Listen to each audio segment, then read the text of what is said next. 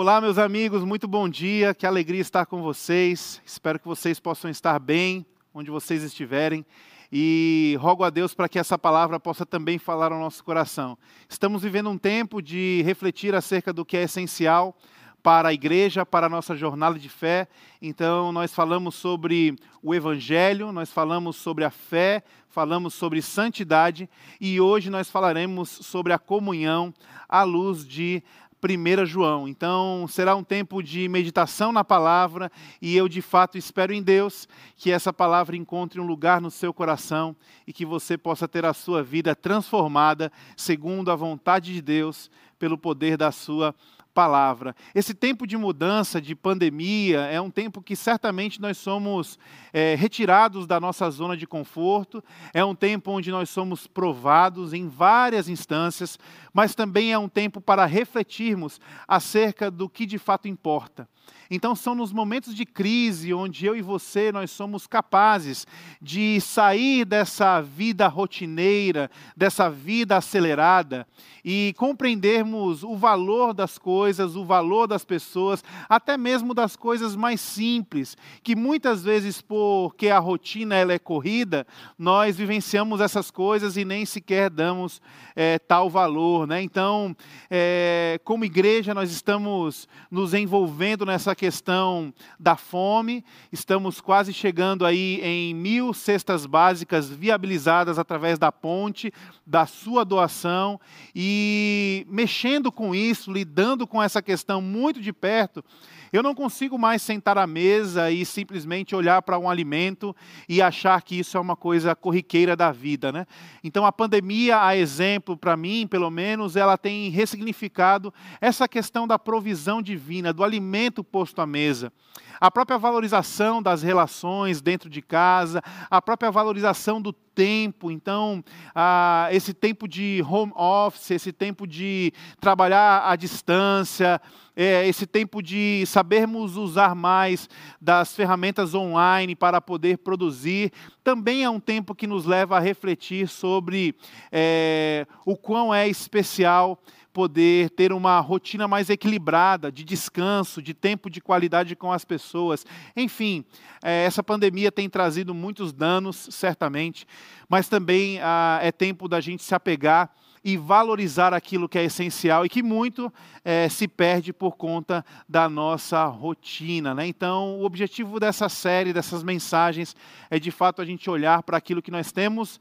ofertados e oportunizados por Deus e podermos então a, de fato, valorizar e preservar o que é essencial. Então, se você perdeu algum episódio, eu quero também lhe convidar a poder assistir e perceber aí o que é essencial à luz de Paulo, à luz de Tiago, à luz de Pedro e agora à luz de 1 João. E eu queria ler com vocês então 1 João capítulo 3, do verso 16 ao verso 18.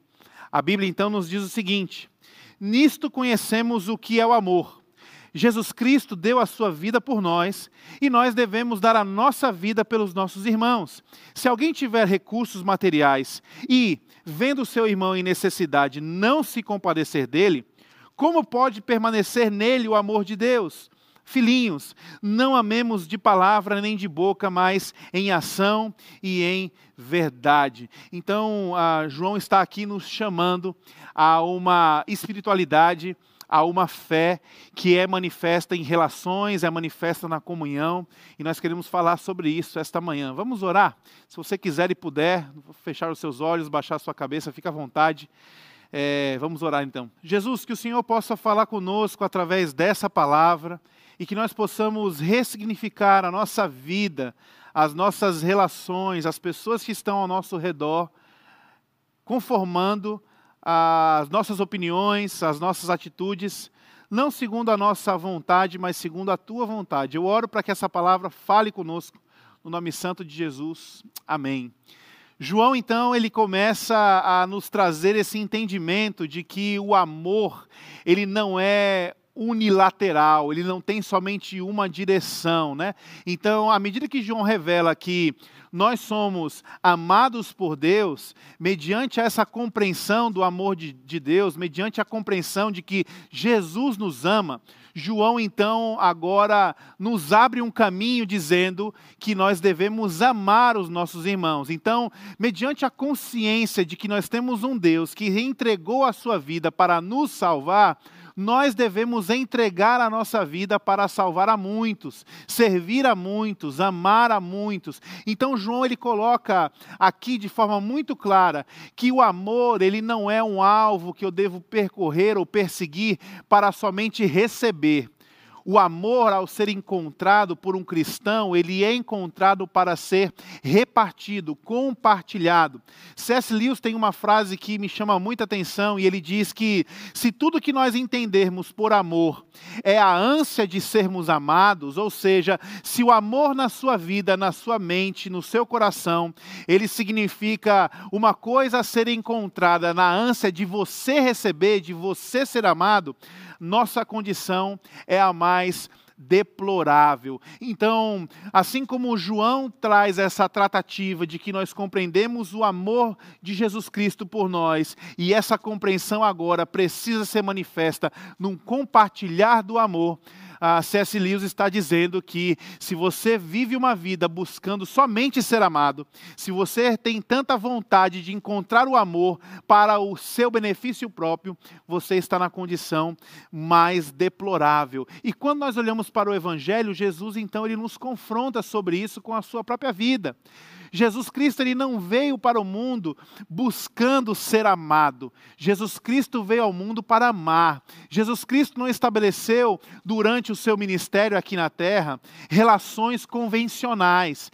Ele não se relacionou somente com os da sua família, ele não se relacionou somente com os seus amigos, ele não se relacionou somente com as pessoas influentes, ele não se relacionou somente com pessoas que poderiam prover para ele um certo conforto conforto, ah, Jesus ele escolheu derramar e compartilhar o seu amor com pecadores, com pessoas que eram consideradas é, pessoas exclusas ah, da sociedade. Jesus então ele foi atrás de se relacionar com essas pessoas. O amor de Deus ele não é funcional. O amor de Jesus, uh, ele não é esse amor que está medindo ou está contabilizando uh, quem merece ser amado ou não. Jesus não fica esperando que as pessoas possam merecer o seu amor. Pelo contrário, Romanos 5,8 vai nos dizer que Deus, como Pai, ele prova o seu amor por nós mandando seu filho morrer numa cruz enquanto ainda éramos pecadores. Ah, meus irmãos, como nós precisamos aprender acerca desse amor. Como nós precisamos olhar para a vida de Jesus e compreender esse grande desafio que nós temos de não somente nos contentarmos em sermos alvo do amor de alguém, alvos do amor de Deus, mas sim assumirmos o nosso papel e a nossa postura de que uma vez que compreendemos que Jesus Cristo nos amou e se entregou por nós, agora chegou a nossa vez de nos entregar pelos nossos irmãos. E aqui é onde a comunhão acontece. É aqui onde nós conseguimos enxergar e entender que pela fé as nossas relações elas não são por conveniência, mas elas são na base de uma convicção. Assim como o Deus que eu creio, o Deus que você crê, foi capaz de se entregar para viver com os diferentes, para viver com os exclusos, para viver com os pecadores, as pessoas que têm problemas, é, nós devemos agora, à medida que entendemos esse amor, nós devemos também nos entregar pelos nossos irmãos e viver então buscando estabelecer uma comunhão e uma relação saudável com todos. Nós precisamos romper pela graça de Deus esse amor meritocrático, esse amor que parece muitas vezes com o dinheiro que nós temos na conta do banco ou com o dinheiro que nós temos na carteira, que nós só recompensamos as pessoas segundo o merecimento delas. O amor de Deus, ele quebra essa meritocracia. Jesus Cristo, ele oferece o seu amor por nós quando nós ainda éramos pecadores, nós não éramos merecedores desse amor. E à medida que recebemos, nós somos chamados aqui, à luz de 1 João, a compartilharmos, a oferecermos, a nos esforçarmos para que esse amor, uma vez recebido, possa ser estabelecido em nossas relações. Não por conveniência, por convicção. Não de forma funcional, mas sim de forma graciosa e sacrificial. A maturidade da fé, meus irmãos, não é medida, ela não pode ser contabilizada. A maturidade da fé, ela não é evidenciada pelo quanto eu sou capaz de saber acerca de Deus. A nossa maturidade de fé, ela é contabilizada, a minha intimidade com Deus, ela é evidenciada não pela minha capacidade de saber, mas pela minha capacidade de amar as pessoas, de amar a Deus. É essa capacidade, essa sensibilidade que o Espírito nos dá de compreender que ah, o outro é reflexo do amor que eu digo que eu tenho pelo Senhor. É por isso que o próprio João nos diz: olha, se você está dizendo que você ama a Deus, a quem você não vê, mas você não consegue amar o seu irmão, a quem você está vendo, você é um mentiroso. Então, vamos compreender a partir de agora, para entrarmos nessa meditação dessa palavra, que João está então nos trazendo essa compreensão de que nós não devemos olhar para o amor na ânsia de somente receber. Um cristão genuíno, um cristão que entende que a sua a essencialidade da sua jornada de fé está pautada em quem Cristo é e na palavra de Deus, ele compreende que o amor, a ânsia do amor não é somente receber, mas é especialmente compartilhar. Assim como Cristo morreu por nós, assim como Cristo se entregou por nós, nós devemos se entregar pelos nossos irmãos. E essa entrega não é fácil, essa entrega muitas vezes não é agradável, essa entrega muitas vezes não é simples, e é por isso talvez que nós devemos ter Cristo como a nossa maior referência. E aí eu, eu pensando nessa ideia de que a, a comunhão bíblica, né, diferente dessa comunhão que eu diria convencional, da conveniência, a comunhão bíblica ela vai muito além das nossas, dos nossos fatores em comum.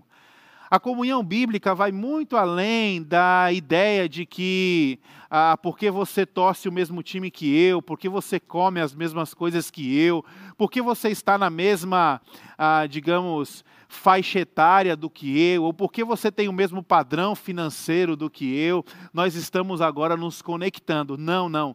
Pela fé, nós compreendemos que o grande projeto de Deus, que foi oportunizado pela morte de Jesus Cristo na cruz do Calvário, era trazer para si uma só família. E essa família, a Bíblia diz que é um povo de toda a raça, tribo e nação. Então, a família de Deus é a família que tem uma mesa ampla, onde o rico senta com o pobre, onde o preto senta com o branco, onde ah, as pessoas que ah, não se acham dignas sentam-se na mesa com as pessoas que encontraram a dignidade. Enfim, a mesa do Cristo, o que Cristo nos oportuniza na cruz do Calvário, essa dimensão de uma só família. E a dimensão de uma só família só poderá ser experimentada se nós compreendermos que o amor é um exercício. Esse caminho do amor, ele não está limitado somente às nossas emoções e aos nossos sentimentos. É por isso que o grego, ele vai, tanto o grego como o hebraico, as línguas originais da palavra de Deus, elas vão sugerir algumas dimensões do amor. No grego nós temos pelo menos três: o amor ágape ou ágapao, nós temos o amor filéu e nós temos o amor eros. Né? O eros é aquele amor da paixão, o filéu é aquele amor de eu gosto de você, você é meu amigo, né? Que legal ter você aqui. E o amor ágape ou agapao é esse amor que você consegue olhar para alguém e dizer, olha, eu sou tão comprometido com você, eu entendo tão assim o meu papel de lhe amar que eu sou capaz de morrer por você. Então, a Bíblia traz essa dimensão de um amor que está para além da emoção, está para além do sentimento, mas ela é uma decisão. E quando nós olhamos para isso, nós conseguimos compreender que a nossa capacidade de amar está totalmente ligada à nossa compreensão e à nossa intimidade com Deus. O Evangelho é essa boa nova. A boa nova de que nós somos livres para sermos amados por Deus. Então, quando Jesus morre naquela cruz e diz está consumado, Ele está abrindo um caminho é, para nos dizer que, apesar das nossas, das nossas mazelas, apesar dos nossos pecados, apesar dos nossos vacilos, apesar das coisas que nós cometemos que vai contra a vontade de Deus, apesar de termos sobre nós uma sentença de morte, porque a Bíblia fala sobre isso. A Bíblia diz que o salário do pecado é a morte. A Bíblia diz que todos pecaram e carecem do amor de Deus. Então, olha o que está acontecendo aqui. O Evangelho é essa boa nova que diz: diante disso tudo, você é livre para ser amado por Deus, mas também você é livre para agora amar as pessoas. E aí, quando Jesus vem e Ele é o Deus encarnado, Ele é a imagem do Deus invisível, nós conseguimos entender que é, esse amor de Deus que nós recebemos, ele é tão grande, tão grande, tão grande, que ele nos desafia a amar até mesmo quem nós não gostaríamos de amar. Ele nos desafia a amar as pessoas que são diferentes de nós. Ele nos desafia a amar os nossos inimigos, inclusive, e orar por eles. Então, olha o que, que Jesus está nos oportunizando. E ele não está oportunizando isso a título de um desafio dizendo te vira, mas ele está oportunizando esse amor porque ele tem consciência do tamanho amor que foi derramado por nós na cruz do Calvário. Então, até aqui nesse ponto que nós chegamos nessa mensagem, você pode pensar assim: eu já sei onde você vai chegar com isso. Você vai chegar num lugar onde você vai me dizer que eu tenho que amar as pessoas que eu não estou disposto a amar eu vou chegar exatamente nesse lugar. E você vai dizer, mas é impossível, você não sabe o que eu passo, você não sabe o que aconteceu, você não sabe ah, tudo o que eu sofri. Então é muito fácil você estar do outro lado da tela falando que eu preciso amar até mesmo os meus inimigos. Eu não quero dizer que amar os inimigos é fácil da perspectiva humana.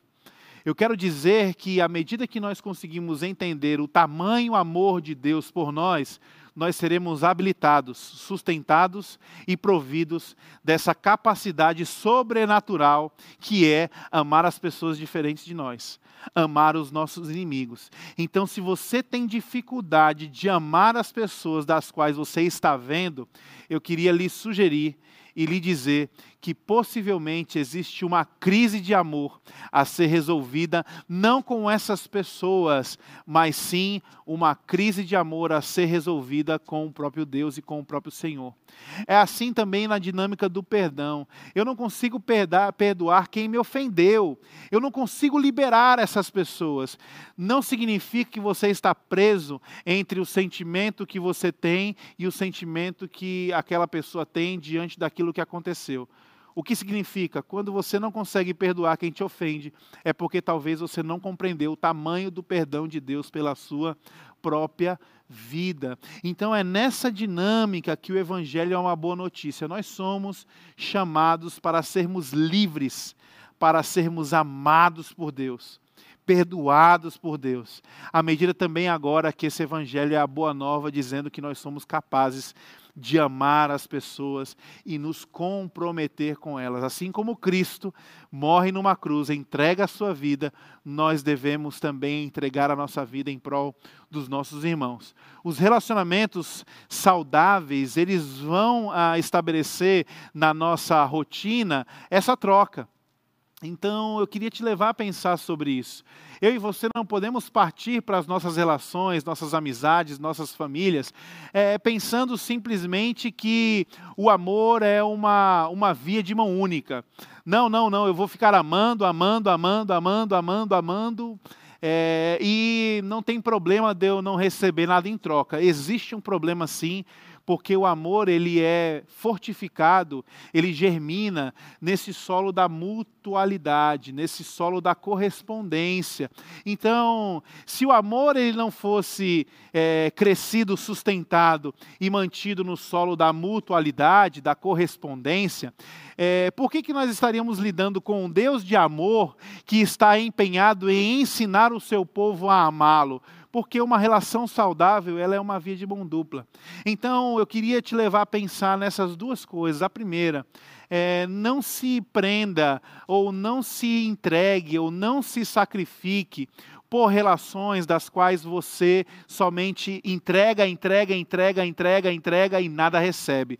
Quando eu estou falando isso, eu não estou falando para você desistir das pessoas mas eu estou falando para você discernir até onde é saudável você se submeter a uma condição como essa, de somente dar, dar, dar, dar e pouco receber ou nada receber, ou se não, não, não paute os seus relacionamentos nessa compreensão de que você só está com alguém enquanto esse alguém te amar.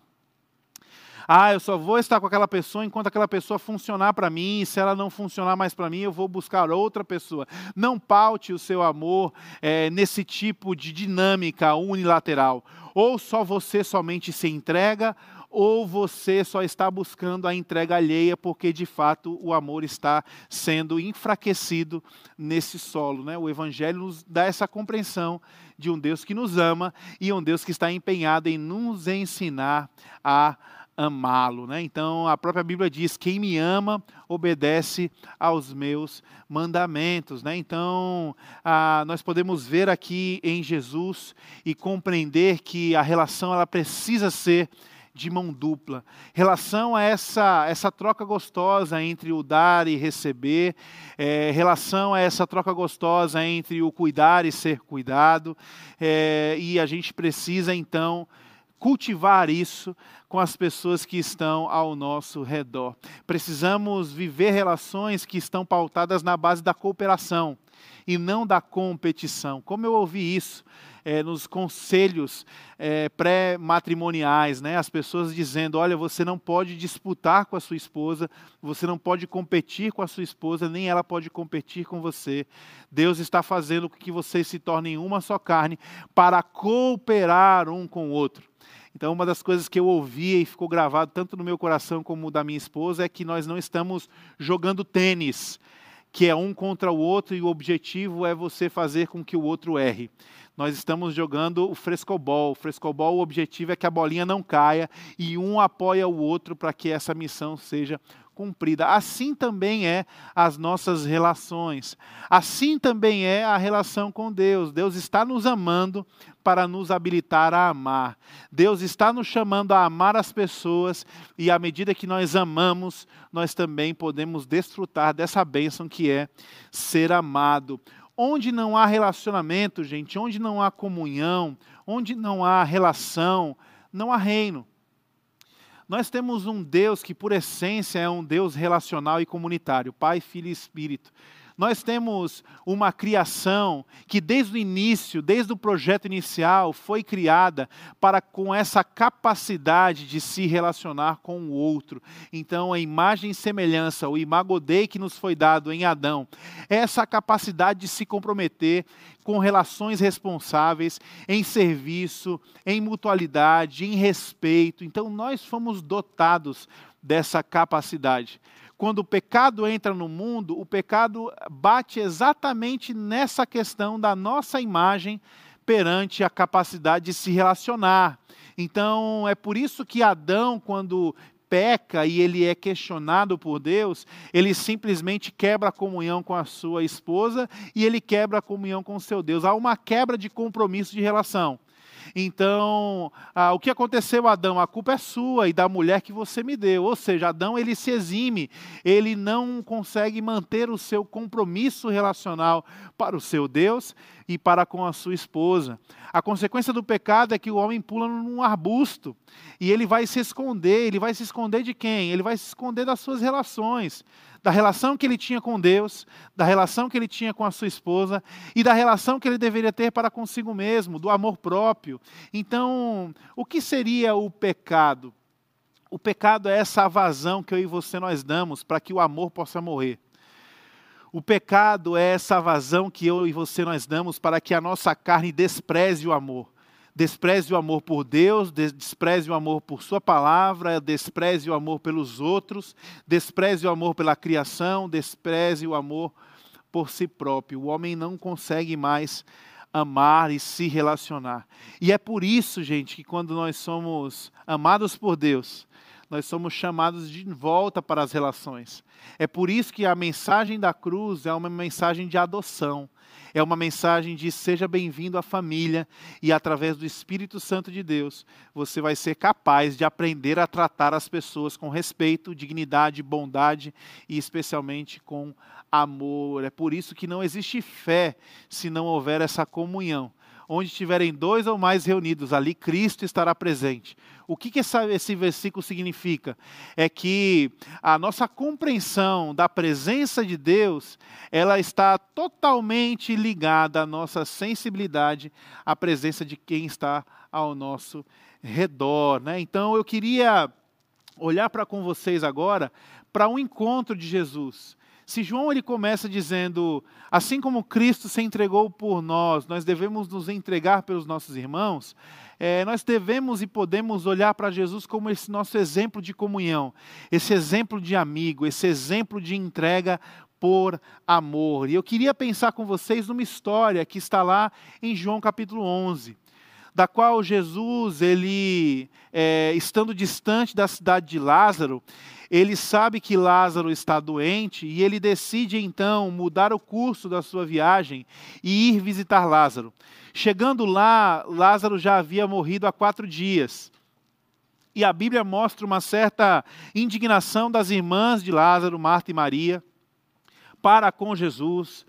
Mostra também uma briga entre a confiança e a desconfiança você vai ressuscitar meu irmão, meu irmão pode voltar a viver. Mostra uma trama, e aí mostra também Jesus indo ao túmulo de Lázaro, Jesus se perturbando em espírito, percebendo a tristeza e a angústia das pessoas ali, e Jesus então chorando e em seguida chamando Lázaro para fora. João capítulo 11, conta essa história e eu queria pautar com vocês acerca desse, desse encontro poderoso de Jesus, Marta, Maria, seus discípulos e o morto, o defunto Lázaro.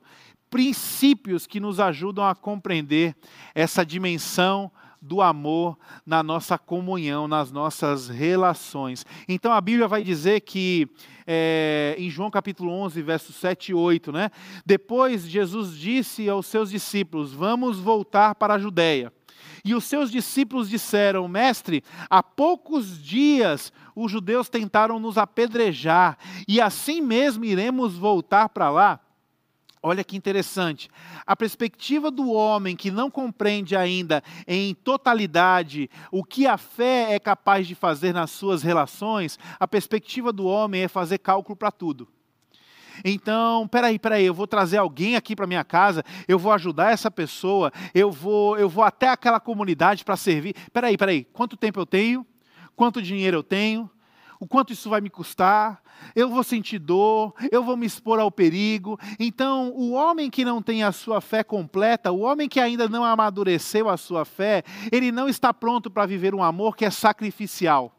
E aqui nós estamos diante de um Jesus que está chamando os seus discípulos para a Judéia, porque o fim não era a Judéia, o fim não era o apedrejamento, o fim não era a preocupação de sofrer, mas o fim era estar presente com o seu amigo. Então, nós precisamos entender que à medida que nós somos amados por Deus e nós entendemos esse amor, a comunhão ela sempre será a direção não para um lugar, não para uma condição. Ah, eu vou encontrar com fulano porque o fulano está num churrasco. Ah, eu vou encontrar com fulano porque o fulano tem uma casa muito legal. Ah, eu vou encontrar o fulano porque o fulano está numa praia famosa, então eu vou encontrar o fulano. Não, não, a comunhão bíblica, ela não nos leva em direção a um lugar, a uma circunstância. A comunhão bíblica nos leva em direção a pessoas. Então, Jesus não estava indo rumo à Judéia. Jesus estava indo rumo a Lázaro. E aí não importa se isso custaria o sofrimento e a dor. O que importa é estar presente com aqueles que nós amamos e valorizamos. Então a comunhão é um chamado à presença. Aqueles que entendem o amor de Deus e desfrutam da presença de Deus, eles conseguem reconhecer a importância de se estar presente na vida de alguém. Então a comunhão é fruto dessa presença. Para fazer o quê? Pouco importa. Para falar o quê? Também não interessa frente ao poder da presença. Ah, eu tenho, eu não gosto de ir para velório, eu não sei o que eu vou falar. Meus irmãos, bem-vindo ao grupo, bem-vindo ao meu barco, bem-vindo ao meu time. Eu não consigo, eu não gosto, eu me sinto desconfortável, porque eu não sei o que eu preciso fazer. O que me leva a um velório é a consciência de que eu preciso estar lá é a consciência de que existem palavras que elas não vão traduzir ah, o amor e o carinho de um abraço. É a consciência de que algumas orações, elas não são feitas com palavras, mas elas são feitas com as lágrimas repartidas, com o ombro amigo oferecido. Então, compreenda, se você está numa jornada de fé, Deus está lhe chamando para ser presente na vida das pessoas talvez seja tempo de você reconsiderar o quanto tempo você passa nas telas dos smartphones, dos tablets, dos computadores, da TV. Talvez seja tempo de você reconsiderar se você está teclando ou se você está tocando. O que, que você faz mais? Tecla sobre as pessoas ou toca as pessoas? Comunhão é estar presente.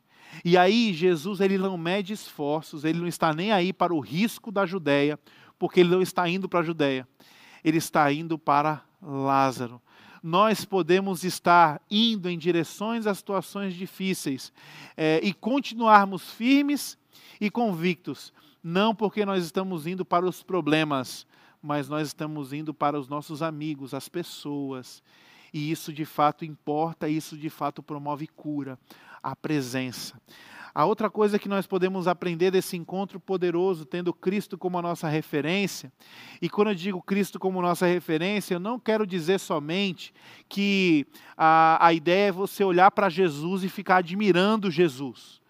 Quando nós falamos sobre essa história de Lázaro, eu não sei você, mas pelo menos eu me coloco no lugar de Lázaro rapidamente. Ah, eu quero ser aquele que estava morto e vai viver. Eu quero ser aquele que vai ser beneficiado pelo amor de, de alguém peraí, se João está trazendo Jesus como a nossa referência de destino, de jornada, de caminho, é, nós não podemos olhar para a história de Lázaro e simplesmente achar que nós somos Lázaro para sempre. Eu estou olhando essa história da perspectiva de que Jesus é nossa referência, nessa expectativa de que de quando em quando, na dinâmica do amor, nós não podemos ser somente quem recebe. Nós somos chamados a doar, a participar e a cooperar. Né? Então, a segunda coisa que nós podemos perceber nessa história poderosa desse encontro é que a amizade verdadeira, ela possui pertencimento. Nós somos chamados, gente, para se relacionar com as pessoas de forma responsável, de forma íntima, na, na, perspectiva desse comprometimento. Nós somos chamados para olhar para as pessoas das quais Deus está nos dando como, como ah, objetos sagrados, como o rosto de Jesus, como as pessoas que são do nosso próprio sangue, da qual nós amamos. A jornada da fé em Cristo Jesus nos leva a olhar para os nossos amigos e dizer: cara, a minha vida está comprometida com a sua vida. Eu quero pertencer à sua vida, não do ponto de vista desse pertencimento de um controle, mas sim desse pertencimento de uma entrega genuína ah, do seu coração, da sua atenção para com o outro, né? a ponto que você consegue olhar para alguém que está chorando e você começa a chorar também, porque não está doendo em você, mas você é tão pertencente, você é tão comprometido, que você é capaz de sentir a dor que não é sua. E é isso que acontece em João 11, 30, do verso 33 ao 36. Jesus, ele vê Maria chorando, ele vê os judeus se acompanhando aquela situação, e ele começa a se agitar no seu espírito. E ele pergunta: onde colocaram Lázaro? E aí as pessoas dizem: Vem ver, Senhor. E quando ele chega ao túmulo, Jesus ele chora. Jesus ele sente dor. Jesus ele olha para aquela situação e ele é quebrado no seu espírito. E aqui talvez você chega num dilema como eu cheguei quando eu li esse texto várias vezes. Espera aí. Jesus sabia que poderia ressuscitar Lázaro. Espera aí, Jesus sabia que aquilo não era a situação final. Jesus sabia que aquilo era uma vírgula. Por que, que Jesus começa a se emocionar? Por que, que Jesus começa a chorar?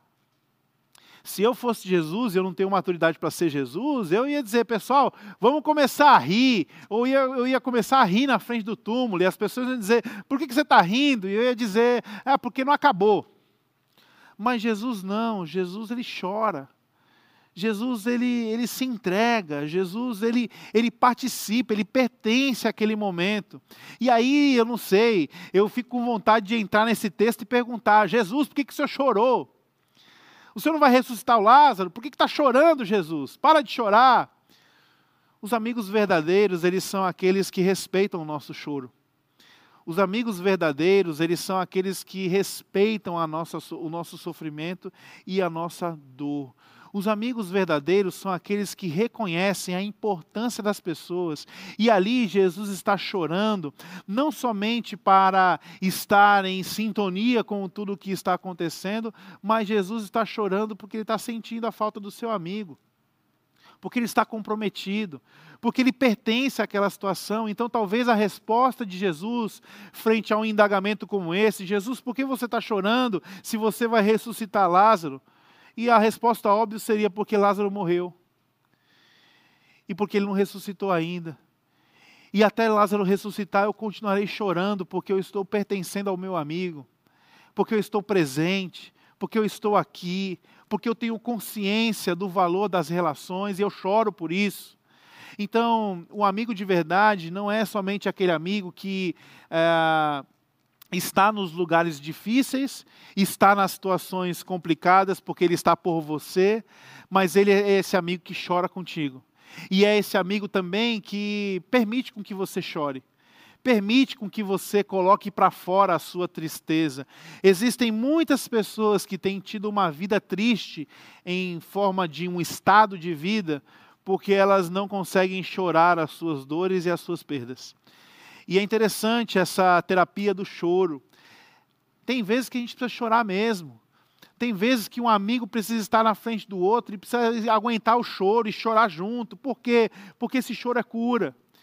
E o choro que não é chorado agora, o choro que não é derramado no agora, por um motivo real e aparente, ele vai ficar dentro da gente. E mais para frente a gente vai continuar com essa vontade de chorar, mas nós não teremos mais o motivo aparente nem a situação real que justificaria o choro. E aí lá na frente a gente começa a chorar e não sabe por que chora. E fica ouvindo essa, esses amigos como os amigos de Jó dizendo: "Ah, tá perdido, acabou, para de chorar, para com isso". Os amigos, eles possuem, a amizade ela possui esse pertencimento. Os amigos partilham, partilham as lágrimas. E aí, caminhando para o final desse encontro poderoso, em João 11, 43, Jesus, ele brada em alta voz: Lázaro, vem para fora, Lázaro. E a Bíblia diz que o defunto se levanta e começa a andar todo atado de ataduras, de indumentárias, de uh, essências, de perfumes, e ele começa a se desatar e a sair do túmulo. Né? A coinonia, gente, a comunhão, a verdadeira amizade descrita na Bíblia. Por que, que eu preciso estar com pessoas? Por que, que as pessoas precisam estar comigo? Porque a comunhão é um convite para a vida. A comunhão é esse grito de Jesus que diz: sai daí, porque aí não é o teu lugar, sai daí, porque aí é um lugar de morte, sai daí, porque isso não tem nada a ver com você, sai daí. Então nós precisamos de pessoas que caminham na fé juntamente conosco, e as pessoas precisam de nós, do nosso amor, porque em muito esse amor vai ser esse convite para viver. Então, da mesma forma que Jesus ele chora e quebra o seu espírito, é, ele também é esse amigo que é capaz de olhar e dizer: Lázaro, já deu tempo de chorar. Lázaro, já foi o tempo de sofrer. Lázaro, levanta a cabeça, reage. Nós precisamos ser esses amigos que convidam as pessoas para viver. E é muito triste a gente achar que a gente tem amigo quando a gente olha para as relações e percebe que são só relações fúteis e destrutivas. Não, não. O nosso caminho de fé, a ideia da gente semear o nosso amor na nossa, na, nas relações que nós temos, é essa chance da gente poder convidar as pessoas para a vida. Vamos viver. O amigo verdadeiro é aquele que entra no quarto escuro, onde você está chorando, está desistindo de tudo, e ele entra lá por você, ele chora contigo, mas também ele tem essa santa sensibilidade de poder abrir a janela, deixar o sol entrar e olhar para você e dizer: Vamos viver. Vamos viver porque o que aconteceu não é o fim. Vamos viver porque a morte não é o seu lugar. Vamos viver. Então nós precisamos ser esse tipo de amigo nós precisamos ser esse tipo de amiga, nós precisamos encontrar amigos que façam isso conosco. A coinonia é um convite para a vida. Os amigos nos trazem essa vida, eles se solidarizam, mas eles também nos chacoalham. Você tem gente que te chacoalha, você tem pessoas que botam o dedo na sua cara em amor para dizer: está tudo errado, para com isso. É nessa família de fé que nós somos chamados para viver em comunhão e desfrutar dessa bênção que é o convite para a vida o convite para as cores quando tudo está cinza, o convite para experimentar a alegria depois de uma noite de choro. E por fim, Lázaro, depois de seis semanas que sai do seu túmulo, está jantando com Jesus lá em João capítulo 12. E aí, o que, que a Bíblia diz? Olha só, enquanto isso, enquanto Jesus estava jantando com Lázaro, já pensou? Ele estava agora jantando com um ex-defunto uma grande multidão de judeus, ao descobrir que eles estavam ali, vieram não apenas por causa de Jesus, mas também para ver Lázaro, a quem ele ressuscitara dos mortos. Meus irmãos, eu acredito muito que nós somos chamados a exercitar a comunhão, a exercitar esse amor de compartilhar e receber, cuidar e ser cuidado, porque no fim são nessas relações, são através dessas relações, dessas verdadeiras amizades que são estabelecidas, que Deus ele olha para um e olha para outro e diz: vocês são ferramentas para que um venha a moldar o outro e vocês possam glorificar a Deus através da sua vida. Então, a amizade que Jesus tinha com Lázaro faz com que agora a vida de Lázaro seja motivo de dar glórias ao nome de Jesus, de trazer louvor aos feitos poderosos de Deus. Então, que você possa ser esse amigo que desperte no outro, que forge no outro, que coopere com o outro, para que a glória de Deus seja manifesta na vida desses e as pessoas possam ir lá para poder ver esse cara dizendo: caramba, existe algo diferente nele e que você também encontre amigos e seja e se permita ser amado, para que esses amigos sirvam também de ferramenta na sua própria vida. A Bíblia diz em Provérbios é, que nós devemos, assim como um companheiro é, afia, assim como ferro afia ferro, um companheiro afia o outro companheiro. Então, uma amizade verdadeira é aquela amizade que olha para o outro e diz assim: Eu desejo eu desejo não só estar com você, não só rir com você, não só comer junto com você, não só viajar com você, eu desejo ver Jesus brilhando através da sua vida. Eu desejo ver você cumprindo tudo aquilo que Deus tem para você. Eu desejo participar disso, eu desejo cooperar com isso. Que felicidade é poder ser esse tipo de amigo. Que felicidade é poder ter amigos assim. E quando eu digo amigos, eu não me refiro somente a quem está fora da nossa casa. Quando eu me refiro sobre esse tipo de amizade, esse tipo de comunhão, eu me refiro prioritariamente ao núcleo melhor, menor da família. Que alegria é uma esposa que tem no seu marido um amigo Que alegria é ter um marido que tem na sua esposa uma, uma amiga. Que alegria é ter nos pais filhos dos quais eles enxergam também amigos. Que alegria dos filhos poderem olhar para os seus pais e também enxergarem esses amigos. Eu quero terminar contando uma rápida história é, da qual isso me trouxe muita alegria no coração e me marcou demais no meu próprio casamento. A Vanessa, ela sempre foi uma menina, uma mulher, né, muito ligada à internet, celular, gosta muito dessas coisas. E um dia a gente estava falando no telefone, sempre que ela voltava do trabalho, a gente conversava, né, até ela chegar em casa. E ela voltando de carona com a mãe dela, conversando, de repente o telefone fica mudo. E aí, quando eu ligo de novo, eu escuto só aquele barulho. O que era isso? Era a motoca do bandido que levou o celular da Vanessa, né? A Vanessa teve o seu celular roubado. E ela chegou em casa muito indignada, ela chegou em casa enfurecida porque ela estava sem o celular dela. E como é que seria? E agora? E a gente ia ter que fazer todo um planejamento financeiro para poder adquirir um outro celular. E a gente ficou naquela tensão. E todo dia ela ficava pedindo: empresta o celular, empresta o celular, empresta o celular. Quem quase ficou doido fui eu nessa história.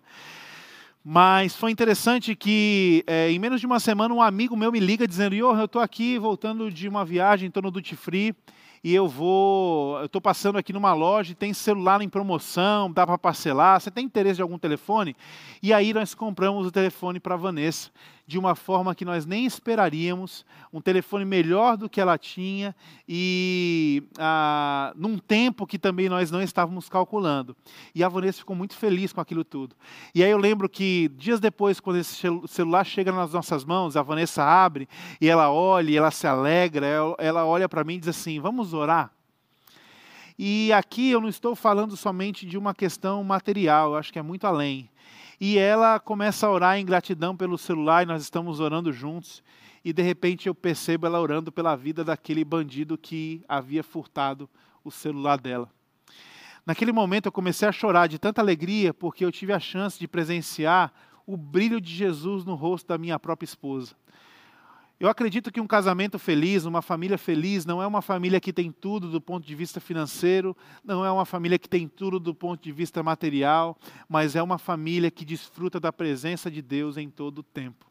Eu espero que essa mensagem possa falar ao teu coração e que você possa desejar participar de um corpo, de uma comunidade, de uma família de Deus, para que você venha a ser amado e você venha a amar. Eu também espero em Deus que essa mensagem possa falar ao teu coração, para que você venha valorizar e talvez refazer o caminho das relações entre a tua família, quem mora com você, quem convive com você e que você possa mudar a visão que você tem sobre as pessoas, compreendendo que em Jesus nós somos chamados a amar, entendendo que o outro é também sagrado.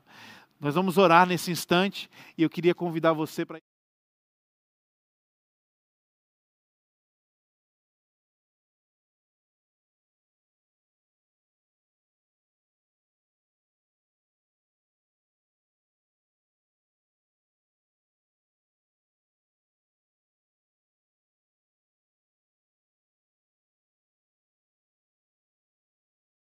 Possam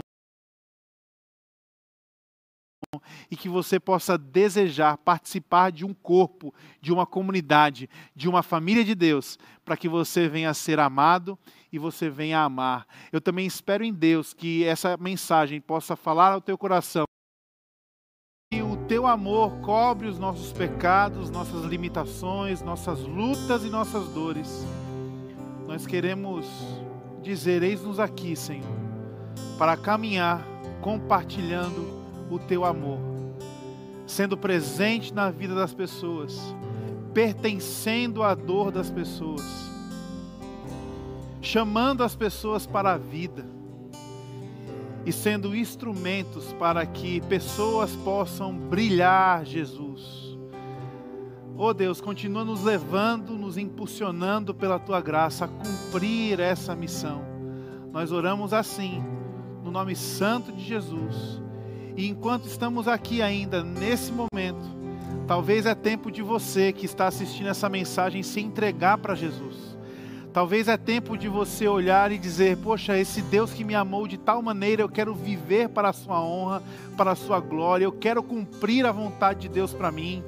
Então, se você porventura quer se entregar a Jesus, ou se você porventura está distante quer agora retornar a essa comunhão, nós teremos um QR Code aqui em cima na tela e nós queremos muito fazer contato com você, lhe conhecer, lhe apoiar nessa caminhada. E queremos terminar esse culto agora, adorando ao Senhor, como se essa canção fosse uma oração. Então, junto a sua família, é, se você puder dar as mãos e vamos declarar juntos essa canção como resposta a essa mensagem. Vamos juntos.